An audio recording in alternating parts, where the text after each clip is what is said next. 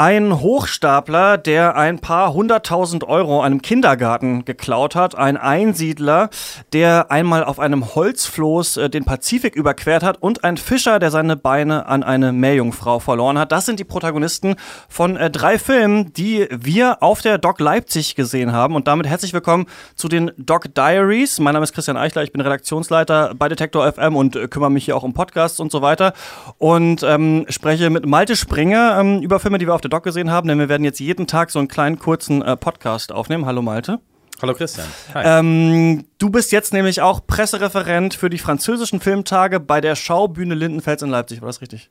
Das ist richtig, genau. Ja, und ich dachte mir, wenn ich jetzt selber schon ein Filmfestival betreue, dann kann ich auch mal gucken, was die Konkurrenz so macht. Ne? Genau. Und ähm, wie, also das muss ich jetzt so ein bisschen erklären, das kommt jetzt bei Detektor FM auch, mhm. ähm, wo ich ja jetzt auch arbeite, aber wir beide machen schon seit fast vier Jahren ähm, einen Film und ähm, auch Serienpodcast, also Serien ja. nicht mehr so oft, aber eigentlich äh, kommt jeden Sonntag eine neue Folge vom Pencast raus. Das ist ein äh, Podcast, der sich über aktuelle Kinofilme dreht und immer donnerstags kommt so ein Spin-off, Comedy-Spin-off-Gelaber raus. Off-Duty heißt das. Und jetzt ähm, dachten wir uns, weil wir im Pencast auch noch nie so richtig viel über Filmfestivals gesprochen haben. Also ich habe letztes Mal schon mit äh, Janis Westphal von der Filmarche mhm. ähm, einen einzigen Podcast über die Doc Leipzig gemacht, bei mir zu Hause damals noch aufgenommen mit so einem relativ schlechten Mikro, wo er es ein bisschen Gehalt hat.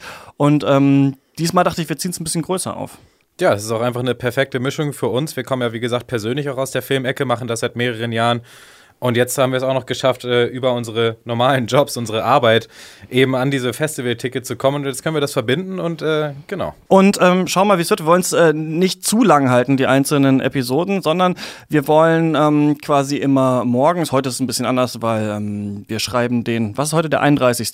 Richtig. Da äh, haben wir alle frei wegen ähm, Lutherjahr und so weiter und deswegen ähm, sind wir auch ein bisschen später aus den Federn gekommen wollen heute erzählen über das, was wir heute gesehen haben und gestern die Eröffnung der Doc und dann ja. immer morgens uns äh, hier äh, bei Detective FM zusammensetzen und über den letzten Abend reden und dann über das, was noch kommen mag.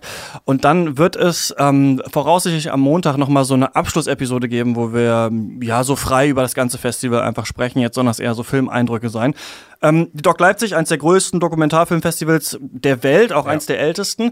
Ähm, ich war letztes Jahr schon mal auf der Doc, vorher aber nicht. Und du hast auch gesagt, das ist dein erstes Filmfestival überhaupt, das du so richtig begleitest, oder? Ja, es ist mein erstes Filmfestival, auf, auf dem ich auch war. Und das ist schon beeindruckend und äh, trotzdem aber auch sehr gut organisiert, muss ich direkt mal am Anfang sagen. Die Akkreditierung hat man in 15 Sekunden in der Hand, man findet die Kinos, man kriegt die Tickets. Ähm, war auch bis jetzt überall super Stimmung in den Kinos. Alles wurde ja bis jetzt applaudiert. Mhm. Auch immer am Ende jedes, äh, jeder Film. Also ich bin sehr überrascht und äh, bis jetzt macht es mega Spaß.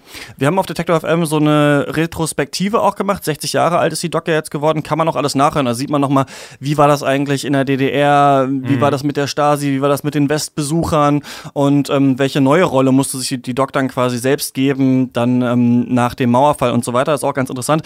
Darum soll es jetzt aber nicht gehen bei uns, Nein. aber trotzdem wird es auch ein bisschen darum gehen, dass die Doc sich immer schon auf die Fahnen geschrieben hat, ähm, äh, über ähm, politische Filme aufzuführen ja. und dass auch Dokumentationen eben auch politisch sein können. Und ähm, diesmal ist das Motto, ja, jetzt ist es mir gerade entfallen, nach der Angst. Und ja. ähm, da geht es ja auch so ein bisschen um die Diktatoren der Welt, die immer am, am Erstarken sind. Da können wir vielleicht mal schauen, was wir so in den Filmen erkennen. Und ich finde sowieso für diesen kleinen Doc Diaries könnten wir uns mal überlegen, was sind so die Fragestellungen, die man vielleicht so an Dokumentarfilmen hat und mhm. was taucht immer wieder auf? Denn ich habe das Gefühl, es gibt so Thematiken bei Dokus, über die man immer wieder spricht, wie zum Beispiel, welche Geschichte wird erzählt und wie die erzählt wird und so, ne? ist immer die Frage, ob eine Doku nur ein Porträt sein will oder ob sie auch wirklich noch was verhandeln und was besprechen will. Und das finde ich interessant, auch als ich mir das Programm jetzt angeguckt habe, der Doc Leipzig, es sind ja mehrere hundert Filme. Natürlich konnte man sich dann nicht zu jedem jetzt äh, direkt informieren, aber Geht es nur darum, hier einen Ort zu zeigen oder eine Person zu zeigen oder ein Schicksal zu beleuchten oder ist da noch was mehr, äh, ist da noch mehr dahinter? Wird da was verknüpft vielleicht auch? Ist da was heutzutage noch relevant? Und das sind so die Fragen, die wir uns hier auch stellen können. Weil manchmal ist es auch einfach nur schön, einfach mal einen Einblick zu haben in genau. so eine genau. Welt, in der mhm. man noch nie war, wo man sagt, okay, krass, da wäre ich nie hingekommen ja. oder ich wusste gar nicht, dass es das gibt. Das habe ich ja noch nie davon gehört. Ja. Aber manchmal schaffen es Dokumentarfilme auch wirklich wie Spielfilme, finde ich, ja. Geschichten zu erzählen. Und das ist ja nicht so, weil es die Geschichte wirklich gegeben hat, sondern weil der Regisseur und dann vielleicht auch der ähm, Editor und so dann das so gut zusammenfügen können, dass es eben eine Geschichte ergibt und auch vieles weglassen, was vielleicht in die Irre führen würde. Und da werden wir mal so ein bisschen ähm, schauen. Denn manches an den Dokus ist ja dann auch auf eine Art fiktiv, denn eine Dokumentation ist ja nie wirklich die Realität, sonst, ähm, ja, man kann ja nicht immer überall hingucken und immer die Kamera laufen lassen. Aber äh, so viel ähm, Vorgeplänkel und ich würde sagen, wir fangen direkt mal an mit dem ersten Film. Das war der große Eröffnungsfilm der Doc Leipzig und zwar Betrug von David Späth. Wir haben den nicht auf der großen Eröffnung im Sinister angeschaut, sondern in der ähm, Osthalle des Leipziger Hauptbahnhofs. Denn das ist auch neu, das gibt es seit äh, drei Jahren, glaube ich dass äh, viele der Filme der Doc Leipzig auch umsonst für die Öffentlichkeit äh, gezeigt ja. werden in der Osthalle des Hauptbahnhofs. Und das finde ich ist eine richtig äh, geile Idee eigentlich. Total. Ich war erst ein bisschen skeptisch, als ich da angekommen bin, denn diese riesige Bahnhofshalle ist natürlich ein, äh, ein super Setting, aber es war auch sehr kalt und äh, als ich da, wie ich bin extra ähm, eine Dreiviertelstunde vollgekommen, es war auch noch sehr leer und ich dachte, wie wird's dann? Aber dann hat sich das immer mehr gefüllt und jeder Platz war belegt und selbst die große Bahnhofstreppe war komplett voll. Die Leute haben noch auf dem Boden gesessen und da hat einfach eine geile Stimmung geherrscht, muss man sagen, in dieser Halle und das Publikum war total rezeptiv gegenüber dem Film. Ähm, es war auch irgendwie ein sehr angenehmes Publikum, es hat viel gelacht, es ist viel drauf eingegangen, auf das, was auf dem Bildschirm passiert ist. Also klasse Einstand. Und ich finde auch ein Film, der super gut passt, weil ja. jeder sich da drin wiedererkennen kann, Sympathien ja. aufbauen kann. Also es ist auch so ein typischer, den du auch wirklich der Öffentlichkeit zeigen kannst und jeder checkt, ah, okay, ja verstehe ich, hätte mir genauso passieren können oder ich hätte von jemandem vielleicht diese Story erzählt bekommen können. Also, ja. weil man kann ja auch mit einem so einem stinklangweiligen Doku-Film oder irgendwas, was niemand versteht und dann gehst du durch die Bahnhofshalle, also wenn man jetzt nicht wüsste, dass es das Festival gibt, dann läuft ja. so lange, denkst was kommt denn hier für ein Quatsch irgendwie. Ja. Aber ähm, der Film, ich fand den auch richtig gut und ich würde auch sagen, sogar, wir machen ja einen regelmäßigen Filmpodcast, ist auch einer der besten, die ich dieses Jahr gesehen habe. Ich fand das richtig interessant. Ich kann mal kurz erklären, worum es geht. Es geht darum, hm, dass im Film sehen wir nur Ehepaare, die auf Couchen sitzen und in die Kamera blicken und ein einzelnes Elternteil. Das ist Basti und der hat einen ähm, Kindergarten in Süddeutschland in Schwabingen. Mhm. Ähm, Heißt das so? Ja, genau.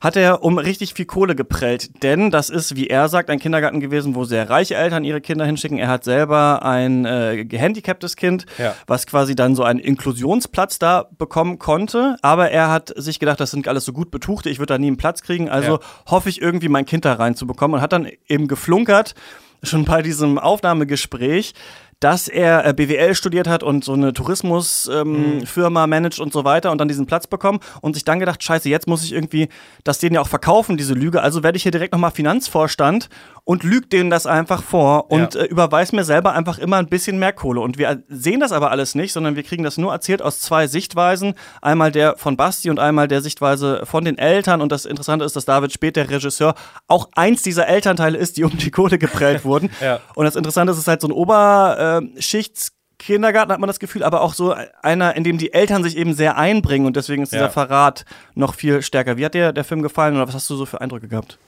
Äh, ein toller Film. Also äh, erstmal, das ähm, muss ich auch nochmal sagen, ich finde, es ist ein mutiger Eröffnungsfilm. Äh, irgendwie, denn es passiert nicht sehr viel, es gibt nicht eine riesige Rahmenhandlung, es gibt vor allem keine Bewegung in diesem Film. Der ganze Film ist in diesem Confessional-Stil gedreht, was man auch so aus ähm, ja, Reality-Fernsehen kennt, ja. Big Brother. Leute stellen sich vor Kameras und reden einfach rein. Es gibt keinen Interviewer, es gibt äh, nicht jemanden, der Fragen stellt, es gibt keinen großen Rahmen, sondern es wird eben einfach alles nacherzählt. Und diesem Film ist ja auch dieses, ähm, ein, ein Zitat vorgestellt, ähm, äh, ich paraphrasiere das mal, es gibt drei Sichtweisen, meine, deine und die Wahrheit, aber alle sind irgendwie richtig, mhm. äh, je, nachdem, je nach Sichtweise quasi. Und genau das macht der Film, genau dieses Zitat ist auch der Film. Du kriegst die Sichtweise der Eltern, die äh, betrogen wurden, du kriegst die Sichtweise des Betrügers. Und deswegen ist das so clever, dass es in diesem Stil auch gedreht ist, denn die Kamera an sich ist dann quasi das Objektive, die Wahrheit oder auch dann kann man auch auf den Zuschauer übertragen. Der sieht das als so rationaler Richter des Geschehens und dann die Wahrheit liegt natürlich irgendwo dazwischen. Der, der Betrüger ähm, erzählt nicht ganz, vielleicht nicht ganz die Wahrheit und die Betroffenen auch nicht, aber irgendwie dazwischen kann man sich dann rausfiltern. Äh, und das ist ein, ein, ganz tolles Seherlebnis, weil, weil der Film natürlich auch so geschnitten ist, dass nach, von Zeit zu Zeit immer mehr Details ans, ans Licht kommen und dieser Betrug wird immer schlimmer und immer umfangreicher. Und jedes Mal denkst du dir, oh Gott, wie haben sie das denn nicht gemerkt? Das ja. kann doch gar nicht sein. Äh, und dann kommt natürlich auch der Fall Aufstieg und Fall, wie es auch ähm, eine klassische Struktur ist. Und dann wendet sich auch ähm, die Gunst der, Zuschauer. Am Anfang denkt man sich noch, was für ein Hammerbetrüger, der zeigt es diesen gut Betuchten endlich mal und nimmt sich das und die sind zu blöd. Ja. Und am Ende merkt man dann doch, ja Jetzt ist er aber zu weit gegangen. Die checken ja auch selber nicht, wie viel Geld sie haben. Ne? Also er, Ja. er, er, er ähm, ist ja dann Finanzvorstand und ähm, blickt dann zum ersten Mal auf das Kindergartenkonto und sieht, dass da irgendwie 250.000 Euro Ja. einfach liegen, die gerade nicht gebraucht werden, ne? äh, Ja. weil ja auch immer monatlich immer wieder was reinkommt. Und er merkt dann, okay, ist ja diese ganze Kohle, okay, so ein bisschen was kann ich mir überweisen. Und das ist ja, ich weiß noch, als wir Nightcrawler zum Beispiel besprochen haben Mhm. mit äh, Jake Gyllenhaal, das ist ja auch interessant, diese die Anti-Helden-Aufstieg im Kapitalismus guckt man Ja. sich ja auch gerne an, wo man denkt, Natürlich. endlich zeigt's mal, äh, zeigt denen mal einer, obwohl die ja nichts getan haben, außer dass sie mehr Geld haben. Aber man hat, jeder hat so einen kleinen Robin Hood in sich drin und auch Ja. der Zuschauer und denkt sich, ey, geil, dass er diese gut Betuchten da mal abgezockt hat. Oder auf jeden Fall ist der Film so geschnitten und ist so witzig und der Typ ist auch sympathisch und deswegen, Mhm. und, und ich finde auch, die Eltern wirken auch nicht so betroffen. Also die sind auch so Nee. ein bisschen, ja, ist irgendwie blöd gelaufen, aber ähm, war halt so. Und äh, dann dreht sich das irgendwann und dann Genau. vor allem im Nachgespräch, denn David Speth war auch da, ähm, hat er nochmal sich ein bisschen verwundert darüber gezeigt, wie gut die Mhm. Zuschauer diesen äh, Trickbetrüger fanden. Und da ist es mir dann beim zweiten Mal gedämmert, dass wir uns auch in diesem Film haben einlullen lassen von Ja. ihm, denn wir kennen ja nur diese beiden Sichtweisen, wir kennen die objektive Sichtweise nicht. Genau. Und dass die alle gut bürgerlich sind, zum Beispiel erzählt er uns auch nur. Und Ja. ähm, das ist wirklich äh, sehr interessant gemacht und man fragt sich halt auch so ein bisschen, warum konnte das so gut gehen? Also der hat ja wirklich dieses ganze Konto geplündert, bis nichts mehr drauf war. Aber er hatte eben auch ein Kind, was diesen Inklusionsplatz hat. Und das hat er nicht gefaked. Das war wirklich sein Ja, Sohn. ja. Und das ist ja so perfide. Und ich glaube, äh, wir reden ja auch oft im Pancast über so Con-Man-Filme und so Trickbetrüger-Filme. Oder du findest, magst das ja auch gerne. Und ich glaube echt, um so einen guten Trickbetrug zu machen, musst du halt in so einer Situation sein, wo die Leute sagen, das kann ja jetzt nicht, also das kann ja jetzt nicht stimmen, das kann jetzt nicht gefaked sein. Das ist ja, er hat ja dieses Kind da Genau. tatsächlich gehabt, ne? Und deswegen hat es dann so gut funktioniert, ja. Genau so ist es, ja. Und er ist ja nicht ähm, der klassische Conman, dass er ähm, ja, sich hinstellt und die Leute ja so komplett manipuliert. Das sagt er zwar von sich, dass er die alle einzeln manipuliert hat. Inwieweit das stimmt, weiß man natürlich nicht, weil man nur dieses, ja, das zu sagen, ähm, also weil man das einfach nur hört von ihm, aber Ja. man sieht es natürlich nicht äh, ausgespielt, man, man kriegt keine richtigen, reellen Fakten, äh, sondern er macht es und hofft, dass es nicht auffliegt. Das ist so seine Masche Ja. und äh, und äh, was er dazu natürlich braucht, ist das absolute Vertrauen. Und äh, da spielt ihm das natürlich total in die Karten, dass diese Eltern so sind, wie sie sind, nämlich dass sie an das absolut Gute im Menschen glauben. Und bei uns im Kindergarten in Schwabing, da kann sowas ja gar nicht passieren. Ja. Das ist ja unvorstellbar. Und ich kenne sehr viele Leute, die genauso denken würden. Und ich wäre wahrscheinlich auch äh, komplett diesem Typen auf den Leim gegangen. Man glaubt ja, also das ist ja auch gut, dass man Ja, so gut, also du musst natürlich. ja an sich sowieso ein Vertrauen in die Gesellschaft haben, an sich zum Beispiel, weiß ich nicht, dass der Busfahrer nicht besoffen ist, wenn du in Ja. den Bus einsteigst, so zum Beispiel. Das, also du brauchst ja so ein Grundvertrauen, dass die anderen Menschen sich irgendwie okay verhalten. Das ist ja auch gut, dass du das hast. Aber ähm, man würde einfach nicht glauben, dass einen jemand Nee. so dreist verarscht über eine so lange Zeit. Und da, also äh, dieser Film ist jedem empfohlen ähm, und ich denke mal, der wird auch noch ein äh, größeres Release auf jeden Fall in Deutschland ähm, bekommen. Und dann würde ich sagen, wir wollten uns nicht so lange halten, jetzt sind wir bei 13 Minuten, ich gucke genau auf die Uhr. Dann kommen wir mal zum nächsten Film, das ist äh, Drift von Chris Ward. Yeah, I think um, part of this film for me was just kind of getting to know my father as an adult. I think sort of the transition transition between adolescence and um, him now. I don't think he really knew how to relate to me, and we'd only hang out for um, a limited periods of time. And so, making this film, we had to hang out for days on end, and it was really awful. But um, but sort of at the end of that, we kind of formed a new relationship, and now it's a lot easier to spend time with him. Und äh, da haben wir ihn gerade auch schon gehört in einem O-Ton aus dem Gespräch. Und ähm, äh, in diesem Film geht es darum, dass äh, Chris Watt seinen Vater porträtiert, der mal in einem Floß mit noch ein paar anderen Leuten über den Pazifik geschippert ist. Und jetzt, wo, wo wohnt er in der Werkstatt oder was? Also das ist irgendwie unfassbar, dieses Leben zu sehen, oder? So als Einsiedler wohnt er, genau. Man, äh, man, auch hier bekommt man natürlich nicht das komplette Bild. Vermittelt ist ja auch nur ein, äh, ein Kurzfilm. Ich habe mich auch gefragt, wie lange wohnt der Vater schon abgeschieden, irgendwo mitten in der Wildnis und redet mit niemandem. Denn die Mission von dem Sohn und Filmemacher ist es ja, ähm, so sagt er, äh, sich seinem Vater wieder anzunähern auch und ihn nochmal neu äh, kennenzulernen. Und das ist einfach, das hat sehr gut funktioniert, auch in dieser Spanne von nur 20 Minuten, die wir hier gesehen haben. Ja, und ich, was ich mag, und das ist was, was man jetzt öfter so bei so Dokumentarfilmen, wenn wir auch so viele jetzt gucken werden hintereinander, sich anschauen kann, ist, wie wird ähm, die Geschichte trotzdem auf einer Story- oder Spielfilmebene, also, also, nee, anders. Der Dokumentarfilmer hat ja alle Informationen schon da. Der weiß ja eigentlich alles äh, über seine Subjekte und sitzt dann irgendwann in, im Schnittraum Ja. mit, und dann überlegt er sich, was, welche Informationen führe ich wann in den Film ein. Das will Ja. ich eigentlich sagen. Und das war auch bei Betrug so. Das war ja wirklich, da gab es ja wirklich noch ein paar richtige fette Plot-Twists wären das Ja, gewesen. Und man hätte uns ja auch anders erzählen können. Hier finde ich geil, wie der Vater eingeführt, also wie, wie erklärt wird, was der Vater gemacht hat. Und das wissen wir ja lange nicht, bis dann diese Game Show kommt. Es gibt ja aus den 70er Jahren, Mhm. ist dann sowas wie, so wie Was bin ich oder so. So ein Ausschnitt, wo der in so einer Game Show ist und drei Leute von sich behaupten, die Welt umsegelt zu haben und so ein Team von Ratefüchsen muss herausfinden, ob er das wirklich war. Und da kriegt man erstmal mit, was der Vater gemacht hat. Vorher kennt man nur diese Bilder von dem Floß und Ja. ihn da in dieser Einöde. Und ich fand es einfach so interessant, dass er selber, er auch sagt der Regisseur, ich musste, hat dann Zeit mit meinem Vater verbracht und es war super nervig, aber ich habe trotzdem was gelernt. Und ähm, ja, es ist so ein irgendwie so ein Generationending. Der, der Vater erzählt dann selber von seinem eigenen Vater, der ja nie irgendwas preisgegeben hat. Er gibt Ja. jetzt ein bisschen von sich preis und sein Sohn ist halt Filmemacher. Und ähm, das finde ich, kann man so ein bisschen aufs eigene Leben auch sehen. Ja, und der Film spielt auch schön mit Perspektiven. Er beginnt als Doku über den Vater und wird dann eben, äh, bricht dann eben noch mit einer Ebene und wird eine Doku über die Doku über den Vater. Und man sieht auch, der, wie der Filmemacher, also der Sohn mit seinem Vater, dann wirklich interagiert. Und das ähm, macht der Film wirklich sehr schön und auch immer wieder sehr beeindruckende Bilder, ähm, auch Naturshots äh, zwischen eingewoben. Also das war wirklich ein rundes Ding. Der hat mir sehr gut gefallen, der Film. Ja, ich fand's auch äh, richtig gut und ähm, ich hoffe eh, dass mal Kurzfilme besser. Ich glaube, es gibt irgendeine so Online-Kurzfilm-Streaming-Plattform, habe ich neulich gesehen, aber ich finde halt so, also Doc Leipzig ist jetzt auch so ein Ort, wo man mal Filme sieht, die man sonst nirgendwo wahrscheinlich sehen würde, Ja. weil es bei Netflix und Amazon Prime noch nicht einen riesigen Kurzfilmreiter gibt, wo man einfach mal verkatert sich 20 Kurzfilme angucken würde. Wäre vielleicht auch mal ein guter Nachmittag. Ja. Ähm, und dann kommen wir zum letzten Film, den wir gesehen haben. Mermaid's Kingdom heißt er. Kannst du kurz erzählen, worum es da ging? Ja, worum geht es? Äh, um viel, aber auch um nicht so ganz konkret, könnte man sagen. Der Filmemacher hier versucht ähm, durch äh, viele verschiedene Facetten ein Bild zu zeigen, eben von einem armen Fischerdorf an der Küste von Nicaragua. Ähm, verzichtet dabei aber auf so einen kompletten Leitfaden. Es gibt ein paar Personen, an denen sich langgehangelt wird. Das ist ein ehemaliger Fischer, ähm, der dann aber von einem Tag auf den anderen seine Beine nicht mehr bewegen konnte. Dann gibt es einen Jugendlichen, äh, der ein bisschen auf die schiefe Bahn geraten ist, aber äh, jetzt sein Leben zum Positiven ändern möchte. Und dann gibt es zwei ältere Leute, die uns eben von den Mythen erzählen, die auch dieses Dorf so ein bisschen umranken, von Meerjungfrauen, die anscheinend in dem Meer leben an dieser Küste und sich von den Fischern nehmen, zurückholen, was die Fischer sich quasi aus dem Meer klauen. Und wenn zu viel gefischt wird, dann ist der eine eben dann mal paralysiert. so quasi so erzählen die das.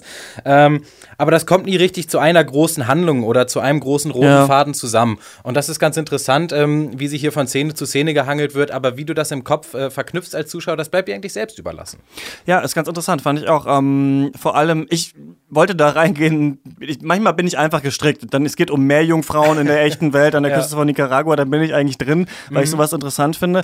Und ähm, ja, diese, also was ich zum Beispiel total geil fand an dem Film, erstmal muss man sowieso halt so sagen, der sah hammermäßig aus. Also Ja. ich habe wirklich, ich gucke ja gerade so eine HBO-Serie The Leftovers, die sieht tausendmal schlechter aus als dieser Film, der ein, äh, ein Dokumentarfilm ist. Ja. Also da hätte man wirklich gedacht, okay, es hätte das äh, HBO Primetime Budget, äh, sonst was hätte das sein können. Fand ich richtig cool und auch ganz geile Unterwasserszenen, wo man sieht, wie sie diese, ähm, was sind das, so Krabben, Clawfishes, keine Ahnung, angeln mit diesen Speeren. Das Mhm. Ja. ist auch ganz interessant. Und das äh, Witzige ist, ich, war ja selber ähm, dieses Jahr im Urlaub äh, tauchen zum ersten Mal. Mhm. Und er erzählt ja dann irgendwann, was die alles da nicht haben. Nämlich, die haben nicht diesen Computer, also diese Uhr, die dir zeigt, wie tief du bist. Die Ja. haben nicht dieses äh, Ausgleich-Anzug, den du aufhast und so weiter, sondern halt nur diese Flaschen.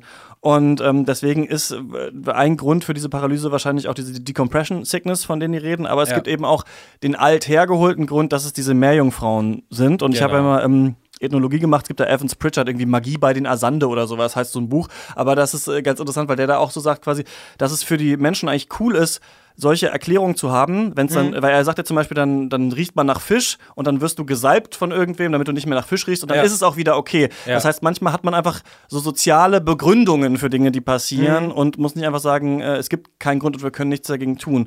Ich fand, ähm, zwischendurch dachte ich, es wäre wie so ein Gangsterfilm. Also weil das so geil aussah, aber auch weil die Charaktere so cool waren. Denn es gibt eben ja genau nicht nur den, der paralysiert ist, sondern auch den, der gerade aus dem Knast kommt und Ja. ähm, wieder ein Leben anfangen will. Und da hat der Regisseur was ganz Interessantes gesagt. Du hast ja, äh, so wie ich, den Eindruck auch gehabt, dass es nicht so ganz zusammenkommt, also dass Mhm. die Handlung nicht so ganz am Ende zusammenkommt, weil es gibt diese eine Seite, ist diese Meerjungfrauen-Fischer-Seite, die andere ist diese Seite der Kriminalität, des äh, Drogenhandels, Armut. Mhm. der. Armut, der äh, Gewalt auch. Ja. Und er sagt es ja auch selber so ein bisschen, er wollte eigentlich ein Abbild schaffen mhm. von, von dieser Welt und das ist ihm ganz gut gelungen eigentlich. Ist es durchaus, ja. Und ähm, es hatte für mich so ein bisschen was Meditatives. Also ich ähm, in so, so Filmen, die so sehr lang, äh, lange auf einzelnen Bildern verharren, wie dieser Film das äh, getan hat, dann gibt es sehr, sehr lange Natureinstellungen auch zwischendurch. Es wird sich viel ausgeruht. Sieht natürlich fantastisch aus.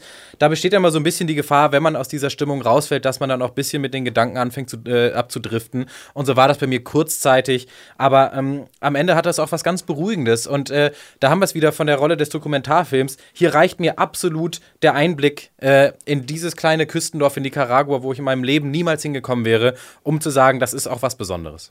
Genau, und ähm, warum das so besonders war, das hören wir jetzt nochmal ähm, vom Regisseur, Moment, Luis Rincon. This place is beautiful. Also, it's, it's a terrible place and a, a violent place. It's beautiful. They have a lot of resources. Uh, they have a lot of, of uh, natural elements in their life. So I want that, that the film shows, shows that that this place is amazing. It's like, like a paradise. Genau, er hat nämlich gesagt, dass es ihn auch beeindruckt hat. Und er hat auch gesagt, sieben Jahre war ja, er da. Über ja. sieben Jahre ist er da immer wieder hingefahren. Was ich auch cool fand, er hat gesagt, er erzählt den Leuten ganz viel von sich selbst, damit die ihm dann wieder was erzählen. Und er ja. fragt sich vor allem auch, was würdest du tun? Also er erzählt seinen, den Leuten, über die er den Film machen will, auch von persönlichen Problemen und fragt sie nach Rat, sodass sie dann ihm das auch am Ende erzählen. Also sehr interessant. Ähm, ja, drei interessante Filme, die wir ja. gesehen haben. Ähm, was machen wir heute Abend? Was gucken wir uns an? Äh, das Highlight heute Abend ist sicherlich das äh, Kongo-Tribunal, der neue Film von äh, Milo Rau, der auch schon, ja, da gab es schon sehr großes Medienecho auch und ich äh, freue mich sehr doll auf diesen Film. Da werden wir dann morgen drüber reden. Und dann äh, nach der Zukunft, ähm, inklusive noch zwei andere äh, Kurzfilme, die werden wir heute Abend beide schauen, dann uns morgen früh hier treffen und dann ähm, geht das irgendwann online, so wenn ich die Zeit äh, gefunden habe, äh, auf der Arbeit das zu schneiden. Das waren äh, die Doc Diaries für den, ja offiziell kann man sagen, ist ja der zweite Doc-Tag eigentlich. Gestern hat es ja so richtig angefangen, nämlich dem äh, 31. Oktober. Und äh, wir hören uns dann wieder, wenn ihr wollt, ähm, morgen. Ihr könnt äh, die Doc Diaries einmal hören auf Detektor FM als Podcast oder auch im Pencast, dem Podcast Podcast, den wir normalerweise machen, den äh, findet man zum Beispiel auf Facebook. Ähm, da heißen wir Pencast. Das war's. Bis äh, morgen. Ciao, Malte. Ciao.